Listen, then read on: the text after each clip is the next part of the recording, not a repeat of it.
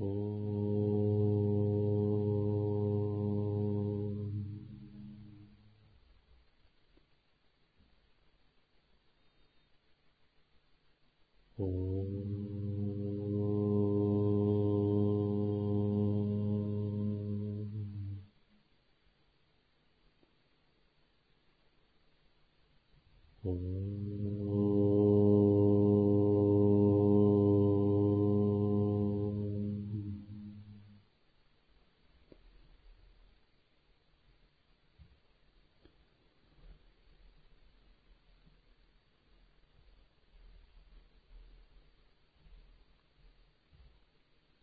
Наставление Падмасамбавы. Текст 10 устоев тайной мантры.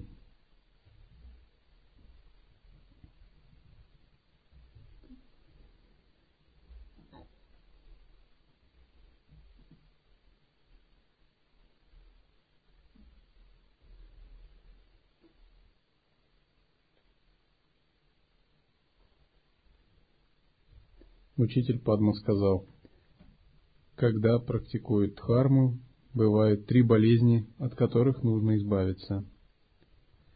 Ученица спросила, каковы они. Учитель сказал, пока не избавишься от привязанности к родным местам, болезни земли, будешь томиться в темнице пяти ядов и падешь в низшие миры. Пока не избавишься от стремления владеть домом и имуществом, болезни места жительства, будешь тем, томиться в темнице алчности и привязанности к эго, и не сможешь отсечь мару привязанностей. Пока не откажешься от потомства и семьи, болезни родни, будешь погружаться в трясину сансары и не получишь возможности освободиться.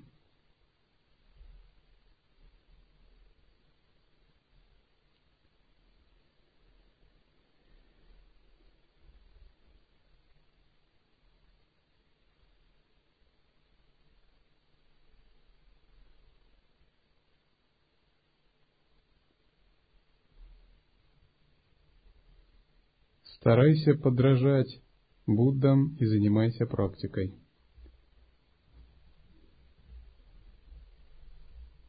Относись к дурным делам как к самому отвратительному и откажись от них.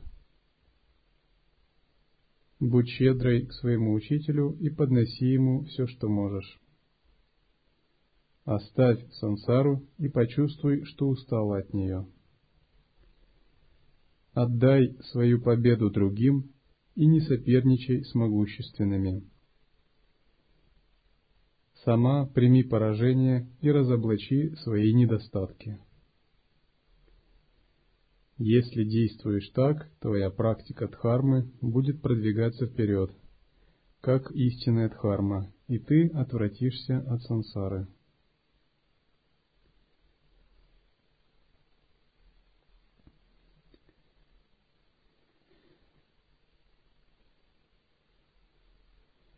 Когда мы приходим в монастырь,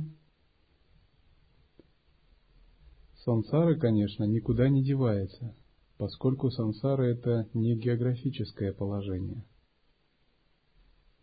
Сансара – это состояние ума. И нет способа выйти из сансары, кроме как непрерывно работать со своим нечистым сансарным состоянием ума, сансарным видением и преобразовывая его в чистое.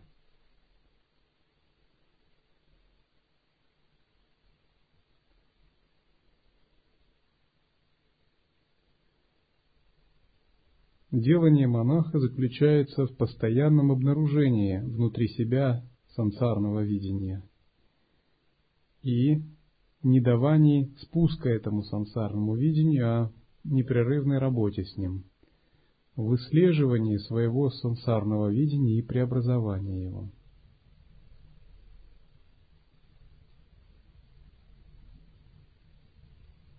К примеру, если в этом зале будут жить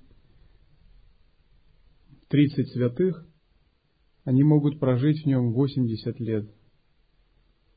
И вряд ли они, им удастся поссориться между собой. Но если в этот зал поместить даже пятерых послушников, даже двоих, то они могут э, найти повод, чтобы поссориться через два дня. Пространство то же самое, однако другое сознание. Поскольку святые субъективно живут на небесах, им не так уж важно, сколько у них пространства и какие внешние условия. Потому что их внутренние небеса очень широки. Они всегда как бы пребывают в довольстве и наслаждении. Откроет кто-то форточку, им холодно, но они рады тому, что им холодно. Растопит кто-либо печь, им жарко, они как бы воспринимают это как благословение жара поскольку их ум всегда пребывает на небесах. Оскорбят их, но они воспринимают это как даршин гневного божества. Похвалят, воспринимают как даршин мирного божества. Но как бы святой находится в таком глубочайшем состоянии сознания, что его невозможно вывести из равновесия, поскольку его ум вышел из нечистого ведения и пребывает в чистом. Он как бы уже на все запросы сансары не отвечает, поскольку его ум утвержден в чистом видении.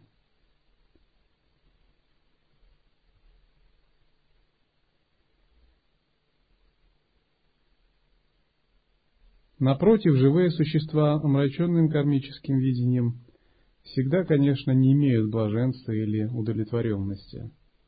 Они имеют внутри неудовлетворенность, проистекающую из их невидения. Сильное двойственное представление. И, конечно, их, даже если они имеют некоторое ровное сознание, их можно очень легко поколебать.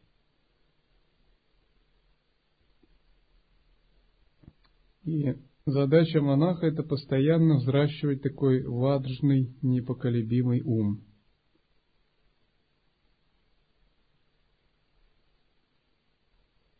Поэтому Падмасамбава здесь говорит, отдай свою победу другим, не соперничай с другими.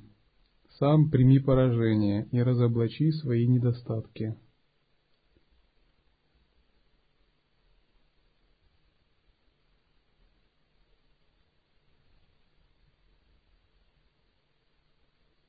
Когда мы боремся с другими, это путь в мир асуров.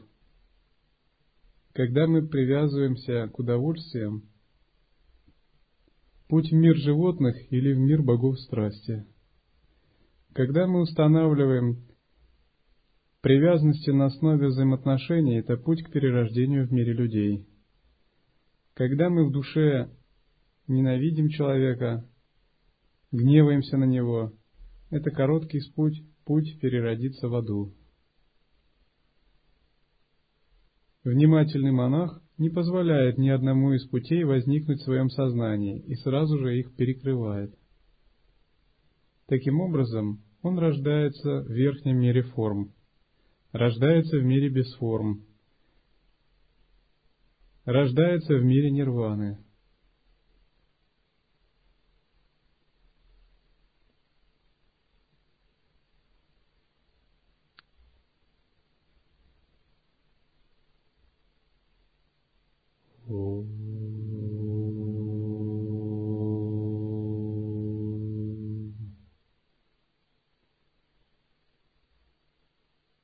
Oh.